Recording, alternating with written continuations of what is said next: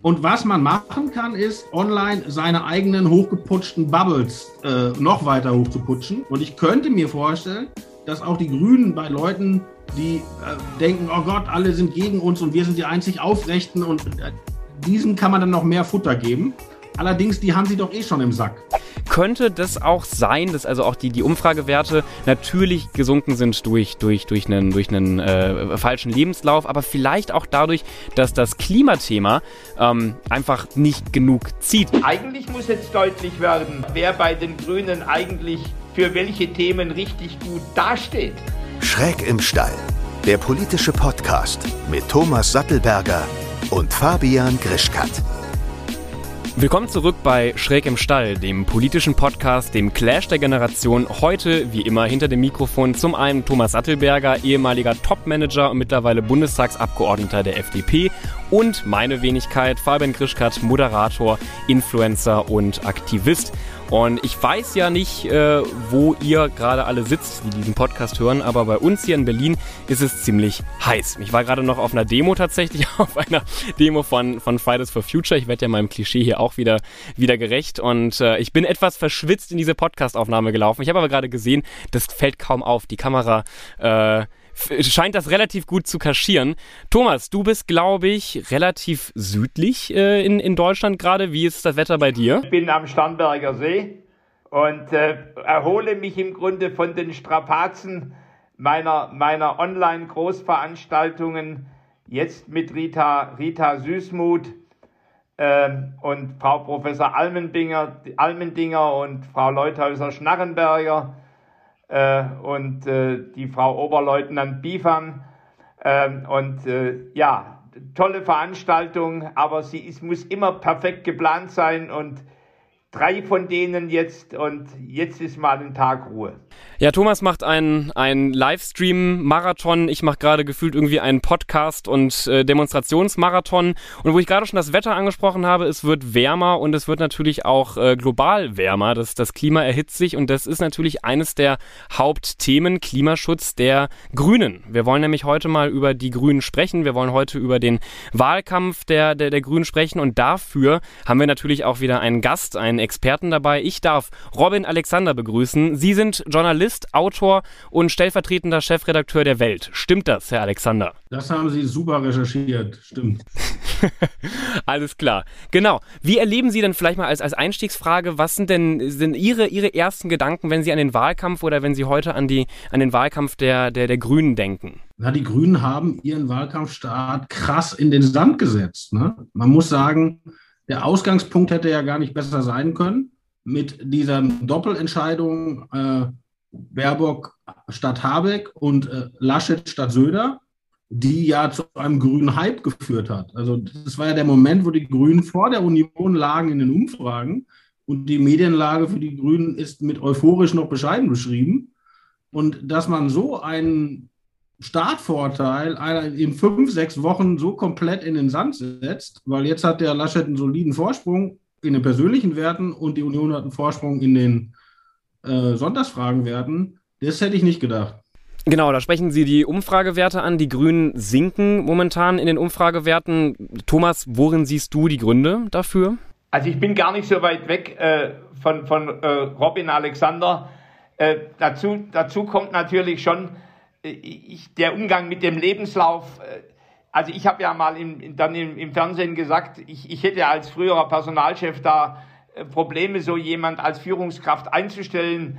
Äh, in der Politik konnte das als lässliche Sünde durchgehen, aber es war schon der Umgang mit dem Thema äh, war relativ schwierig und, und natürlich, wenn man dann äh, das Wahlprogramm äh, im, im, im Detail anguckt und, und beginnt zu addieren und zu addieren, 500 äh, Milliarden für das Thema klimafreundliche Aktivitäten, bedingungsloses Grundeinkommen, äh, die, ganze, die ganze Steuerthematik, äh, dann, dann wird das schon, äh, äh, dann wird das schon äh, ungemütlich.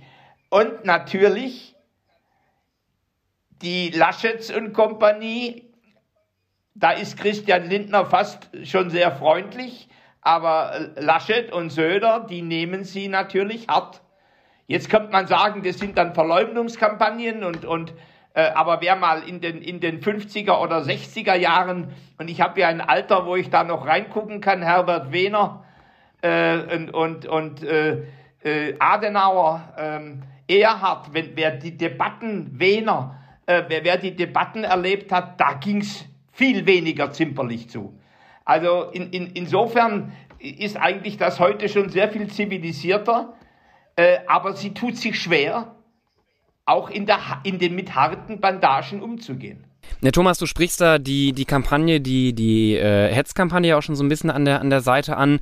Ähm, also für die Leute, die das nicht mitbekommen haben, obwohl ich immer glaube, wer unseren Podcast hört, ist, glaube ich, politisch auch relativ gut informiert. Äh, es handelt sich hier um die Hetzkampagne der neuen Initiative für soziale Marktwirtschaft. Eine anscheinend. Was ist denn eine Hetze? Weißt du, was eine Hetze ist? Eine Hetzkampagne, habe ich gesagt. Oder eine, eine dann. Was ist eine Hetzkampagne? Hetzen. Was heißt hetzen im Deutschen? Das, ich könnte jetzt die Duden-Definition raussuchen, aber ich denke, man kann hier durchaus von, von einer Hetzkampagne sprechen. Zumindest einer Kampagne, die sich gegen die Grünen und, und gegen vor allem auch Annalena Baerbock richtet, die anscheinend wohl äh, Millionen schwer ist. In meinen Augen, du sagst jetzt, es ging schon in der, in der Vergangenheit, äh, ging es oft schon, schon anders zu und noch rauer zu. Ich finde, aus meiner ganz jungen Sicht, wirkt das nach einem etwas schmutzigen Wahlkampf. Oder Herr, Herr Herr Alexander, welchen Eindruck haben Sie da? Ehrlich gesagt, da sind Sie komplett auf dem Holzweg. Diese Initiative Neue Soziale Marktwirtschaft ist eine äh, Truppe, die von den Arbeitgebern finanziert wird. Und die Arbeitgeber wünschen sich nicht unbedingt einen Kanzler aus dem linken Spektrum, wie sich ja. die Gewerkschaften nicht unbedingt einen Kanzler aus dem rechten Spektrum wünschen. Und beide gesellschaftlichen Gruppen äußern sich vor Wahlen. Und das haben die immer gemacht. Also diese leicht vergeckte Persiflage auf Baerbock hat äh, äh, bei der letzten Wahl der SPD-Kandidat bekommen, Schulz, und bei der vorletzten der SPD-Kandidat Steinbrück. Und zwar im genau dem gleichen Stil. Also ich glaube, die haben noch nie mal die Werbeagentur ge ge gewechselt. Also das ist völlig demokratisch Normalfall. Also das kann man jetzt blöd finden und mit den zehn Geboten, ja. Verboten, das ist eine Geschmacksfrage, aber die sind noch nie durch besonderen Ziel aufgefallen. Aber das ist das völlig Normale und der DGB wird irgendwie was schalten. Wir wollen einen solidarischen Kanzler und früher gab es auch mal, der Kanzler muss ein Niedersachse werden und so ein Zeug. Ähm, all das ist weder wahlentscheidend noch auch nur im entferntesten hat das irgendwas mit Hetze und Schmutz zu tun. Aber jetzt, jetzt sagen Sie ja, jetzt sagen Sie ja, dass das mag vielleicht geschmacklos sein. Ähm, diesen Chefredakteur, äh, stellvertretender Chefredakteur der Welt bei der Weltwahldebatte ist halt auch eben diese Initiative der neuen sozialen Marktwirtschaft anscheinend Sponsor, zumindest im Hintergrund immer deutlich auch mit ihrem Logo zu sehen. Ist das denn also? Ist, für mich wirkt das alles ein, ein wenig merkwürdig, als wäre diese Weltwahldebatte auch ein wenig gekauft. Oder nicht? Ja, aber schauen Sie, die freie Presse funktioniert so, dass Verlag und Redaktion getrennt sind. Ja? Mhm. Das ist das Kennzeichen einer freien Presse. Deshalb war der Anwurf, als diese Anzeigen in der Süddeutschen Zeitung erschienen, an die Redaktion der Süddeutschen Zeitung schon kompletter Quatsch, weil die, Süddeutsch die Redaktion der Süddeutschen Zeitung sollte gar nicht wissen, was als Werbung erscheint. Um, so. Und bei uns ist es so, die sponsern diese Debatte und wir weisen das so groß aus, dass sogar Sie das mitbekommen haben. Also mehr Transparenz geht nun wirklich nicht. Und wenn die Taz eine Debatte macht mit der Heinrich-Böll-Stiftung oder vielleicht macht die Frankfurter Rundschau eine mit dem DGB, solange das da dran steht, ist das überhaupt nicht problematisch. Der DGB ist bei uns jemand, der gesellschaftlich mitsprechen darf und die Arbeitgeberverbände auch. Und wenn die glauben, sie brauchen dafür eine Agentur, dann ist das ehrlich gesagt deren Problem und nicht unsers. Ja. Und das ist wirklich von Hetze und Schmutz echt, äh, da sind ihnen komplett die Kategorien verrutscht. Naja, aber zum Beispiel die Wahldebatte, die ja Rezo zusammen mit Tilo Jung organisieren wollte, ähm, da hat ja Armin Laschet abgesagt, weil ihm Rezo quasi nicht neutral, objektiv äh, genug ist. Ich frage mich doch nur bei einer Wahldebatte der Welt, die von dieser Initiative anscheinend gesponsert wird, ob es denn da auch wirklich objektiv zugehen kann. Sie sagen jetzt, da ist die Redaktion getrennt von. Ich als junger Mensch, und ich glaube, viele junge Menschen sehen das ähnlich, verstehe das nur nicht, warum ein Armin Laschet einem Rezo und Tilo Jung absagt, aber zum Beispiel Beispiel zu einer Weltwahldebatte geht, wo eben diese Initiative hintersteht. Das ist doch. Aber schauen Sie, wenn ich jetzt ein Video aufnehmen würde, die Zerstörung der Grünen, mhm. und dann würde ich Annalena Baerbock einladen, dann müsste ich doch zumindest einkalkulieren, dass der Anfangsverdacht bestünde, ich wäre nicht ganz neutral. Ja, aber genau diesen Verdacht hätte ich doch auch bei dieser Initiative, die ihre, ihre Wahldebatte da, da finanziert. Also ich meine, da stehen wir doch auf der gleichen Stufe. Schauen Sie, wenn Riso seine Wahldebatte von YouTube sponsern lässt, mhm. was ja Teil seines Geschäftsmodells ist, dann kann man sagen, ich persönlich finde YouTube so schrecklich, dass ich da nicht hingehe. Klar, ist ja, ist ja ein freies Land, muss ja nirgendwo hingehen. YouTube wäre ja auch mit im Boot gewesen, laut seinen Aussagen. Ja, sehen Sie, bei denen ist YouTube dabei, bei den anderen ist äh, Initiative Neue Soziale Marktwirtschaft, beim dritten der DGB und beim vierten vielleicht, weiß ich nicht, äh, die LPG Ökomärkte. So. Ja, aber YouTube zahlt ja keine millionenschwere. Und all das ist Teil einer offenen Gesellschaft. Und man, das ist Teil einer offenen Gesellschaft. Und wenn jemand nicht zur Gewerkschaft gehen will, geht er nicht hin. Und wenn jemand nicht zur Arbeitgeber, wenn jemand, auch die katholische Kirche kann Wahl Wahlsendungen machen. Äh, jeder, Sie auch. Aber ob der Laschet dahin geht, das müssen wir ihm noch selber überlassen. Ja, vielleicht um das, um das mal äh, abzuschließen, ich, ich sehe definitiv auch ihre, ihre Punkte. Ich glaube nur trotzdem ist das für viele junge Leute ein, ein kleiner Schlag ins, ins Gesicht, weil wir natürlich. Aber schauen Sie, Riso ist doch gar nicht jung, der sieht doch nur so aus. Naja, also Riso ist deutlich jünger als zum Beispiel Armin Laschet und Risos Zielgruppe ist auch relativ jung. Ich wollte doch nur sagen, wir, wir fühlen uns da ein wenig. Das ist doch okay, aber schauen Sie, mein ältester Sohn ist 16 und mein jüngster Sohn ist 10 und meine Tochter ist in der Mitte und die gucken auch viel im Netz. So, und die müssen sich jetzt ihre Meinung bilden, ob durch die Absage von Armin Laschet bei Riso aufzutreten, sie alle so wahnsinnig beleidigt sind oder ob sie vielleicht noch ein bisschen weiter recherchieren und dann trotzdem sich eine Meinung bilden können. Und ich glaube, meine Kinder schaffen das. Ja, und ich schaffe das auch, falls Sie mir das jetzt hier unterstellen wollen. Ich denke dennoch, dass viele junge Leute ein wenig enttäuscht waren über die Absage von Armin Laschet. Aber ich würde gerne, ich glaube, Thomas möchte auch mal wieder, wieder was sagen. Thomas beobachtet das alles von der, von der Seite mit. Nee, ich, ich, ich sag relativ, ihr, ihr verwechselt die freie Entscheidung eines Politikers oder einer Politikerin, äh, verwechselt ihr damit, dass das undemokratisch sei. Und traut euch selber nicht zu, sozusagen eure Schlüsse daraus zu ziehen. Im, im Grunde, ob ihr das gut oder nicht gut findet, das, das entscheidet ihr doch selber. Und dann entscheidet ihr doch, wo ihr das Kreuzchen hinmacht. Aber das heißt doch nicht, dass der Armin Laschet sich so zu benehmen hat, wie ihr euch das wünscht.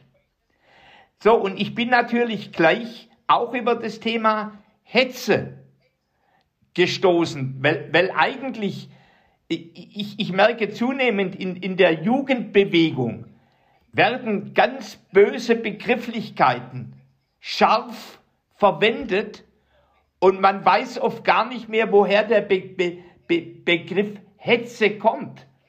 Und er hat was mit Hass zu tun, mit Gehässigkeit, äh, mit, mit ganz fiesem Charakter und mit einem plumpen Draufschlagen auf den anderen.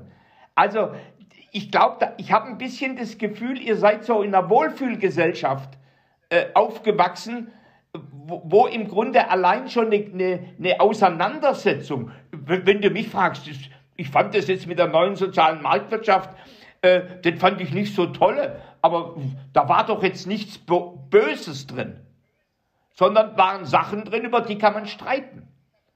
Und Streit ist nicht, und Streiten ist nicht hassen und Streiten ist nicht hetzen, sondern das kann in eine gute politische Debatte münden. Und ich, ich, da seid ihr schon richtige Sensibelchen geworden, ihr Jungen. Nun ja, also ich meine auch gerade von der Bildsprache, auch mit, mit, diesen, mit diesen steinernen Tafeln, das wirkte für viele Leute aus meiner Generation schon mehr wie Propaganda als wie ein fairer demokratischer Wahlkampf. Aber da scheinen wir ja hier verschiedene Meinungen zu haben. Ich würde gerne nochmal zurück auf die Partei und jetzt weg auch von der, von, der, von der Initiative gehen. Wir sprechen ja heute hier auch nicht über die Initiative Neue Marktwirtschaft, sondern auch über, über die Grünen. Könnte das auch sein, dass also auch die, die Umfragewerte natürlich gesunken sind Hintergrund durch, durch, durch einen, durch einen äh, falschen Lebenslauf, aber vielleicht auch dadurch, dass das Klimathema ähm, einfach nicht genug zieht. Also das Gefühl habe ich ja sowieso schon seit Jahren auch als, als Klimaaktivist, dass vielleicht auch überhaupt das Parteiprogramm der Grünen gar nicht ausreicht für, für eine Mehrheit. Oder äh, wie seht ihr das?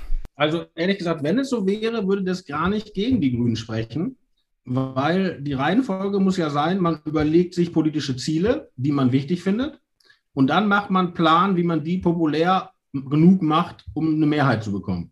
Mhm. Andersrum wäre ja blöd, wenn die Grünen sagen würden, wir gucken jetzt, womit wir gewinnen und das machen wir als Programm. Also das würde ich den Grünen, äh, das wäre kein Vorwurf, wenn es so wäre. Ich glaube im Gegenteil, dass die Grünen beim Klima äh, einen riesen Wahlkampfvorteil haben. Das kann man auch messen bei diesen Umfragen, wenn die Demoskopen fragen, welche Partei finden sie in welchem Feld kompetent. Da haben die Grünen beim Klima immer Bombenwerte. Und ich finde auch zu Recht, weil die Grünen haben schon 1990 bei der Deutschen Wiedervereinigung plakatiert, alle reden über, das, über Deutschland, wir reden über das Wetter. Und die Grünen haben eine Geschichte von äh, inhaltlicher Beschäftigung mit Klimapolitik, mit unterschiedlichen Vorschlägen, die beeindruckend ist. Auch die Idee, wie kann ich über einen höheren CO2-Preis ein, marktwirtschaftliche Anreize zur, zur Verbrauchsverminderung machen und das gleichzeitig über ein Energiegeld sozial kompensieren. Die Idee muss ich nicht teilen, aber dass sie sich diesen Kopf gemacht haben, kann ich anerkennen. Ja. Deshalb glaube ich, sobald es aufs, im Wahlkampf aufs Klimathema dreht, ist es immer gut für die Grünen. Aber, aber eines ist natürlich auch klar. Bürger werden auch auf andere Themen achten die, die, die, die fragen nach ihrer Freiheit und nach, nach ihren Freiheitsrechten. Sie fragen nach ihrem Wohlstand und wie viel kostet das und was, was trete ich ein, wenn ich das eine favorisiere und dabei das andere äh, verliere. Äh, die, die ganz viele Menschen sorgen sich um die Zukunft der Arbeit. Äh, das ist diese alte Frage, äh, ob man mit einem, ob man sozusagen monothematisch tatsächlich gewinnen kann. Und deswegen haben ja die, die, die, die Grünen aus meiner Sicht äh, zu Recht begonnen, äh, sozusagen auch die, die, die soziale Thematik äh, äh, aufzuwerfen, wobei sie da nicht unbedingt die Spezialisten sind. Äh, genauso wenig wie jetzt äh, die, die, die FDP der, der, der historische Spezialist ist äh, in, im, im Thema Klimaschutz. Ne? Ähm, und aber dies, dieses zu beginnen zu akzeptieren, dass es Planet People Profit gibt, den, Planet, den Planeten, dass, dass die Menschen in ihrer Arbeit und in ihrer freien Zeit äh, und das Thema Wirtschaft, das im Grunde ja die Maschine ist, die, die im Grunde ganz vieles finanziert. Äh, dieses zu kapieren, äh, ich, ich kann mir nur wünschen, übrigens auch für künftige Koalitionsverhandlungen, äh, dass, dass die Balance deutlich stärker zustande kommt bei den Grünen. Weil monothematisch ist das Thema nicht ausreichend für, für eine größere Zahl an ja, ich sag mal so, für die 25 Prozent aufwärts. Jetzt wurden hier gerade schon, schon höhere Benzinpreise angesprochen. Herr Alexander, was mich mal interessieren würde, Sie als Experte können das wahrscheinlich durchaus besser einschätzen als, als ich. Wieso werden denn oft Themen der, der Grünen relativ schnell in der Luft zerrissen? Also zum Beispiel sowas wie die Benzinpreiserhöhung, obwohl andere Parteien häufig äh, die dieselben Punkte in ihrem Wahlprogramm stehen haben. Aber bei den, bei den Grünen wird das alles in meinen Augen oft sehr schnell hochgekocht. Ich glaube, da unterliegen sie auch wieder einer Wahrnehmungsverzerrung. Die Grünen haben eine extrem wohlwollende Presse in Deutschland. Ähm, das ist ja auch mittlerweile gemessen von Wissenschaftlern, also dass es eine mediale Verzerrung zu Ungunsten der Grünen gäbe, das, das ist wirklich nicht der Fall. Was sie allerdings natürlich haben, ist bei Medien, die jetzt mehr als Akademiker ansprechen, sondern auch in die Breite tendieren, also Boulevardzeitungen oder, oder Privatfernsehen, dass die natürlich auch Themen anspielen, die Leute betreffen, die vielleicht nicht jeden Tag die Welt, die FAZ und die Süddeutsche liest. Ich, ich habe doch keine Wahrnehmungsverzerrung. Die, die Grünen in meinen Augen ist die einzige Partei, die zum Beispiel als Verbotspartei immer wieder auch in Blättern, vor allem auch des Springer Verlages, be betitelt wird. Also naja, aber Sie setzen doch auf Verbot. Schauen Sie, es ist noch gar nicht so lange her. Da wollten Sie verbieten, dass es an einem Donnerstag in Kantinen etwas anderes als Fleisch gibt. Ja. ja, das kann ich gut finden, das kann ich schlecht finden, aber es ist ein Verbot. Und die Grünen haben eine, eine Historie von Verboten, die ja seit Baerbock und Habeck ähm, dran sind, intelligent aufgearbeitet wird. Also die wollen ja weg davon. Ja, also die, die haben das Problem schon verstanden, aber das Problem ist ja in ihrer Parteihistorie da. Ja. Ja, aber zum Beispiel auch ein, ein Armin Laschet hatte ja Fehler in seinem Lebenslauf, wurde in meinen Augen jetzt nicht so medial zerrissen wie Annalena Baerbock. Welchen Fehler meinten Sie denn da? Welchen Fehler von Laschet habe ich den übersehen? Nee, da gab es einen, das hatte mit, mit äh, der Uni in Aachen was zu tun. Das kann ich Ihnen auch gerne nochmal noch mal raussuchen. Oder es stand unter, unter. Nein, was Sie meinten. Nein, nein, dann habe ich. Ich dachte schon, meine Leute bei der Welt hätten was übersehen. Da hätte ich ja. Nee. Also, Laschet hatte mal einen unentgeltlichen Lehrauftrag nebenher. Und der wurde weltbekannt wegen dieser lustigen Notenaffäre. Also Laschet hat, war in Berlin mit seinen Studenten und ließ anschließend eine Klausur schreiben, verbummelte diese Klausur und gab allen trotzdem Noten. Ja, das, das, das ist ein zweiter Fehler. Ich meine aber, das äh, Mitglied des Direktoriums. Aber, aber zu glauben, dass er dann diesen kostenlosen und äh, durch diese Nummer etwas peinlich gewordenen Lehrauftrag in den Lebenslauf schreiben muss, das ist, glaube ich. Aber wissen Sie zum Beispiel über diese Notenkiste? Da haben wir rauf und runter berichtet und uns beömmelt. Keine Sorge, finden Sie alles im Archiv. Ja, ja, aber, aber also ich rede von einem Mitglied des Direktoriums zur Verleihung des internationalen Karlspreises zu Aachen. Also das gibt er in seinem Lebenslauf, gibt Armin Laschet das an. Auch auf der Webseite findet man das. Nach Recherchen ähm, ist die Mitgliedschaft aber nicht aktuell. Ja, ich bin unfassbar empört. Sie sehen mich hell in Flammen, dass er vergessen hat zu löschen. Schauen Sie, bei der Baerbock ist doch das Problem das folgende. Warum knallt das so durch? Ja, Sie sagen ja, das passiert ja nicht. Also das ist ja nur eine Ver Verdrehung, die ich damit bekomme. Die Grünen werden medial gut präsentiert. Aber natürlich werden die Grünen medial gut präsentiert. Soll ich Ihnen die Spiegel- und Stern-Titelbilder hochhalten, als Frau Baerbock nominiert wurde? Das, das, das wissen wir doch alle. Ja, da, da, stimme ich, da stimme ich Ihnen zu, aber trotzdem wird doch auch eine Annalena Baerbock gerade sehr zerrissen medial. Nee, aber schauen Sie, ja. aber jetzt scha schauen Sie, wenden Sie doch mal gesunden Menschenverstand an. Da kommt eine Frau, die bewirbt sich für das wichtigste Regierungsamt in diesem Land. So. Und Leute, die keine Experten sind, gucken, A, boah, die sieht ja fesch aus, die ist ja mutig, die kann gut reden, der geben wir Sympathie. Aber dann gucken sie sich an, was qualifiziert diese Frau. Und das Problem ist, dass da eben keine Regierungserfahrung ist. Also wir hatten jetzt neulich die Story, dass Olaf Scholz irgendwie seinen Zivildienst ein halbes Jahr zu kurz im Lebenslauf angegeben hat. Das interessiert niemanden, weil wir können uns eine Meinung über den Politiker Olaf Scholz bilden. Der war schon Finanzminister, Arbeitsminister, äh, Hamburger Bürgermeister.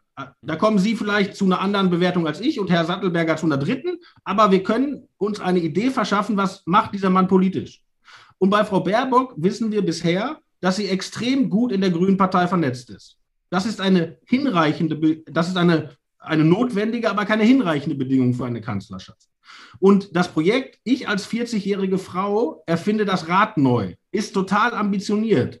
Aber wenn man dann bei dem, was man im Lebenslauf hat, hier und da ein bisschen aufgeblasen hat, dann kommen die Leute ins Grübeln.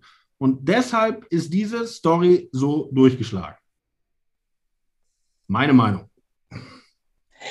Weil, weil sie natürlich das ganze Thema Außenpolitik mehr gefüllt hat mit mehr Inhalt, als es nachher da war. Das Thema Völkerrecht und Staatsrecht mit mehr aufgefüllt hat, als nachher da war. So, und, und da, da, ist, da ist schon, eine, da ist bei mir, ich, übrigens, äh, da bin ich vielleicht ein Stückchen anders als, als äh, Herr Alexander.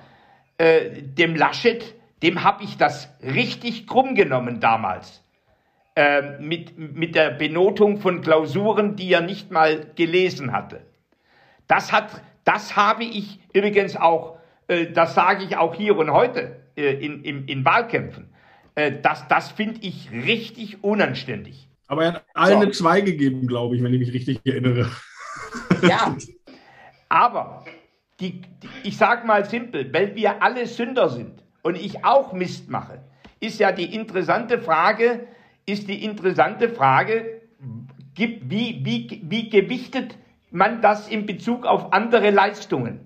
So, und, und bei, bei, bei Annalena Baerbock ist halt wenig an Leistung da, äh, aber viel an Schein. Und das macht die Story so interessant. Ich glaube, was, was auch eine interessante Frage ist, und die würde ich auch gerne Herrn, Herrn Alexander stellen, ist das Hoch der, der, der, der Grünen, auch dieses Umfragehoch jetzt vorbei? Oder glauben Sie, dass, dass da nochmal so ein, so, ein, so ein neuer Peak kommt? Ich meine, es ist ja noch ein bisschen Zeit bis zur Bundestagswahl. Wie der weitere Wahlkampf verläuft, können Sie nicht vorhersagen, weil Sie ja nicht wissen, was die externen Faktoren sind. Also beispielsweise das grüne Hoch kam ja auch, weil die Leute richtig, richtig sauer waren auf die CDU, CSU wegen der Maskenaffäre. Ja? Mhm. Oh, das kam auch, weil die richtig, richtig sauer waren, dass bei uns das mit dem Impfen später angefangen hat als woanders. So, also wenn die, S wenn die CDU noch einen Mega-Bock schießt, dann kann es auch wieder bei den Grünen hochgehen. So. Und auch die Frage, wenn es ein richtig krasser, heißer Sommer wird und die Leute meinen, den Klimawandel zu erleben, ist das Klimathema vielleicht für einige Menschen auch präsenter als nicht. Wenn es eine russische Aggression im Baltikum gibt oder in der Ukraine, wird plötzlich Außenpolitik wichtig. Wenn es eine, also das, es gibt so viele Faktoren im Wahlkampf, dass noch, wie Sie sagen, es noch vier Monate kann alles passieren. Die Grünen können da noch mit fliegenden Fahnen ins Kanzleramt laufen. Ich will nichts ausschließen. Ja, ich habe ich hab von Ihnen jetzt auch nicht erwartet, dass Sie, dass Sie Wahrsager sind, jetzt vor so einer magischen Kugel sitzen und das vorhersagen können. Ähm, aber glauben Sie, die, die Grünen könnten also auch durch, ich sag mal, ohne äußere Umstände, ohne dass zum Beispiel die Union einen neuen Skandal, eine neue Maskenaffäre hat, könnten die Grünen auch mit eigenen wahlpolitischen Themen ähm, gewinnen, also beziehungsweise nochmal auf einen, einen hochkommen? Das ist ein bisschen eine, eine, künstliche Frage, weil Wahlkampf ist, also Wahlkampf heißt ja schon, dass mehrere auf dem Feld sind. Ne? Das ist jetzt so ein bisschen so, äh, könnte Schalke gegen Bayern gewinnen, wenn Bayern nicht auf dem Platz wäre. Nee, aber wenn wir davon ausgehen, der, der Union passiert jetzt kein gravierender Patzer bis zur Bundestagswahl, könnten die Grünen es dennoch schaffen, ansatzweise da wieder ihr, ihr Hoch zu erreichen oder wäre damit quasi der, der Wahlkampf beendet?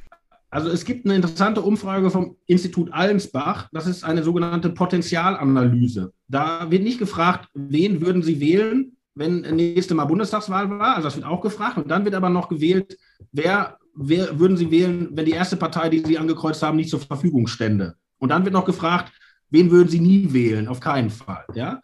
Und daraus errechnen die ein Potenzial, das heißt maximal erreichbare mögliche Wähler für eine Partei. Und da gab es Anfang des Jahres eine Potenzialanalyse aus Allensbach, die in der Union intern für Entsetzen gesorgt hat, weil da waren die Grünen erste Mal knapp vor der Union, gleich auf und sogar eine Nase vorn mhm. und deutlich vor der SPD. Und wenn diese Potenzialanalyse stimmt, die sah die Grünen bei 30, dann ist da noch alles drin. Thomas, wie, wie, schätzt du denn das, das Ganze ein? Ist der, äh, ist, ist der, der Baerbock-Hype, der Baerbock-Zug nun, nun vorbei oder, oder werden sich die Grünen in deinen Augen nochmal fangen? Also ich, jetzt, jetzt beginnt ja zuallererst mal die, die, die, die Frage, dass die Grünen in sich selber für Klarheit sorgen. Also ich bin, ich bin schon drüber gestolpert und übrigens viele, äh, und zwar nicht FDPler um mich herum, dass beispielsweise die, diese Frage, koalieren die Grünen möglicherweise auch mit der Linken, nach wie vor nicht beantwortet ist. Und natürlich ist auch nicht beantwortet, warum es kein Kommentar zur Rigaer Straße 94 gab, äh, wo, wo im Grunde Linksterroristen äh, 80 Polizisten verletzt haben und, und Kinder vor Angst in den Keller gegangen sind.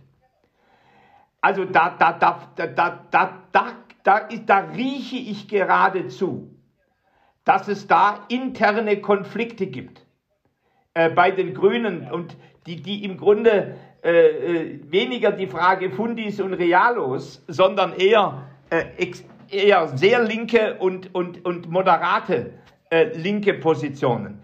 So, also da, da würde ich mal sagen, da sind Verlustpotenziale drin. Und das zweite Thema müsste, eigentlich muss jetzt deutlich werden, ähm, wer, wer bei den Grünen eigentlich für welche Themen richtig gut dasteht. Können die Finanzpolitik, können die Wirtschaftspolitik, können die Justizpolitik, können die Innenpolitik oder nur Außenpolitik? Also die, diese, die, die, also da ist im Grunde, ich, ich führe mal wirklich eine Debatte, die ja lange auch mit Christian Lindner geführt worden ist. Was ist denn das Team hinten dran? Äh, und, und die Frage ist für mich, die Frage ist für mich auch unbeantwortet. Äh, und da sehe ich auch Verlustpotenziale. Äh, also ich, ich, ich, ja, Events happen äh, und die, die können die, den Gang äh, einer, einer Wahl nochmal gravierend beeinflussen, bei jeder der Parteien. Ähm, äh, aber so bin ich jetzt mal linear, was eigentlich nicht sauber ist. Wenn ich, wenn ich linear nach vorne extrapoliere, dann sehe ich Schrumpfung. Ja, eine, eine Frage, die ich gerne als letzte Frage hier noch in dem Podcast stellen würde, da würde mich vor allem auch wieder die Einschätzung von Herrn Alexander interessieren. Die Grünen sind ja, ähm, also wir haben jetzt über die, die Umfragewerte, die Verluste gesprochen, allerdings im Punkto Online-Wahlkampf sind die Grünen weiterhin sehr weit vorn. Also zum Beispiel zusammen mit der, mit der, mit der AfD erreichen sie die meisten Menschen digital. Ist es überhaupt eine wichtige Variable in diesem, in diesem Wahlkampf? Der Online-Wahlkampf wird immer daran gemessen, was in den USA möglich ist. Mhm. Und in den USA ist wahnsinnig viel möglich, weil sie können als Politiker in den USA bei Facebook und bei anderen sozusagen ganz viele Infos kaufen über den Menschen, der das bekommt. Also nehmen wir mal an, äh, wir sind ja hier so ein bisschen bei der FDP zu Gast. Die FDP buhlt um Wähler und da ist jemand, der zahlt ganz hohe Steuern und will weniger Steuern zahlen ähm, der ist aber sonst sehr konservativ. Ja? Dann schickt Herr Sattelberger dem eine Facebook-Nachricht, wir senken deine Steuern und seine liberale Gesellschaftspolitik lässt er einfach weg. So. Und woanders wohnt vielleicht einer, der ist für neue Rechte für Transsexuelle und sonst was und dem ist das aber mit den Steuern egal und dem schickt Herr Sattelberger dann das liberale Programm und lässt den Steuerteil weg. Ja, das kann man bei uns aber nicht machen, auf jeden Fall nicht legal weil bei uns der Datenschutz davor ist. Das ist auch, darum ist bei uns zum Beispiel diese Tür-zu-Tür-Kampagnen viel schwieriger als in den USA, weil in den USA als Wahlkämpfer klingeln sie irgendwo und sie haben auf dem Handy schon stehen, der ist äh, für Black Lives Matter, aber auch für äh, niedrigere CO2 oder whatever. Also sie wissen genau, worauf sie den ansprechen können. Und dieses Micro-Targeting kriegen sie bei uns nicht hin. Bei uns kommen sie als Wahlkämpfer höchstens bis an die Postleitzahl runter. Und das alles, ja, und, und das alles bremst den Online-Wahlkampf. Ja? Und was man machen kann, ist, online seine eigenen hochgeputschten Bubbles äh, noch weiter hochzuputschen. Daran ist die AfD richtig gut. Ne? Also Leute, die Merkel hassen, die werden dann noch mehr in den Merkel-Hass getrieben. Und ich könnte mir vorstellen, dass auch die Grünen bei Leuten, die äh, denken, oh Gott, alle sind gegen uns und wir sind die einzig Aufrechten und äh, diesen kann man dann noch mehr Futter geben.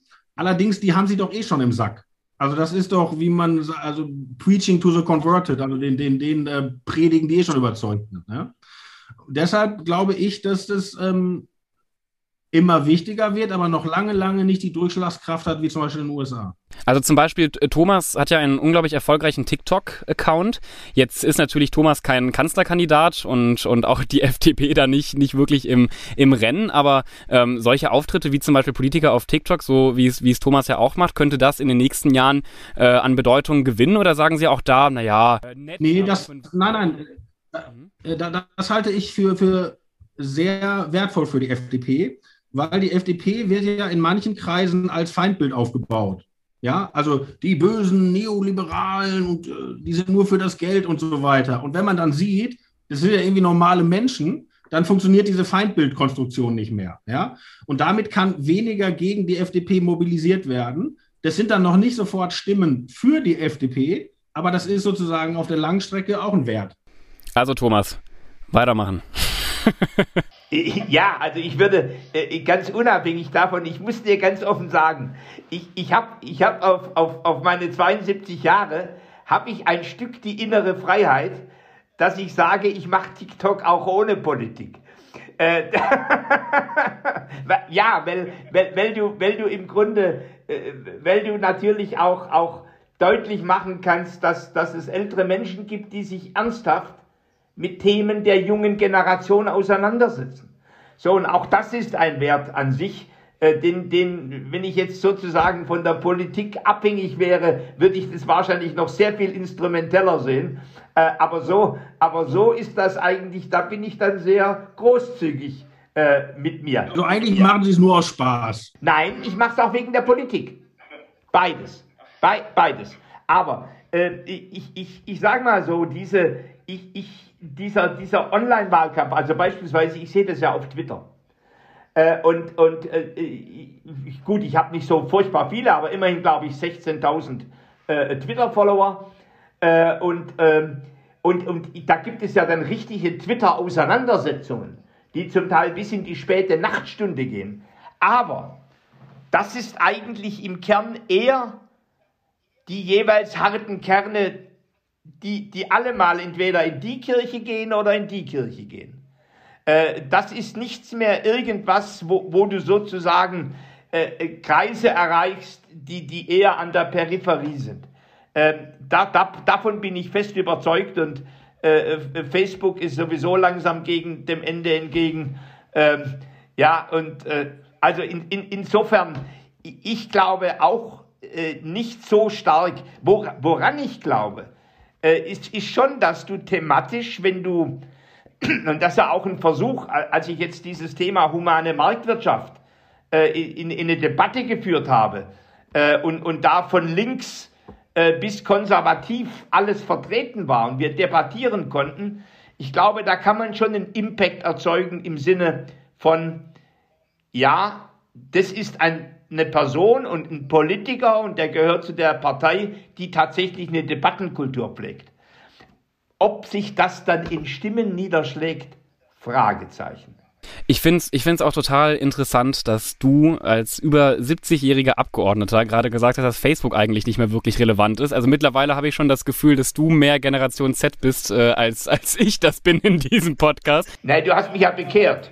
Ja, ich, ich, würde damit den Podcast aber auch ganz gerne abschließen. Ich bedanke mich vor allem bei Ihnen, Herrn Alexander, dass Sie heute die Zeit gefunden haben, hier diesen Podcast zu bereichern. Auch natürlich danke Thomas, dass du die Zeit gefunden hast. Und mich würde mal von unseren Zuhörern und Zuhörerinnen interessieren, wie ihr den grünen Wahlkampf einschätzt und ob ihr glaubt, dass die Grünen nochmal einen, einen Umfrage-Peak erreichen, ob ihr glaubt, dass es jetzt in Anführungszeichen für, für immer vorbei ist, dass es nicht mehr für den, für den Wahlsieg reicht. Schreibt uns das gerne überall, wo ihr Thomas und mich erreichen könnt. Und ich wünsche euch jetzt noch ein schönes Wochenende. Ciao. Bye, bye. Ciao. Schön, dass du bis zum Schluss zugehört hast. Der nächste Podcast kommt wie immer nächsten Sonntag. Bis dann.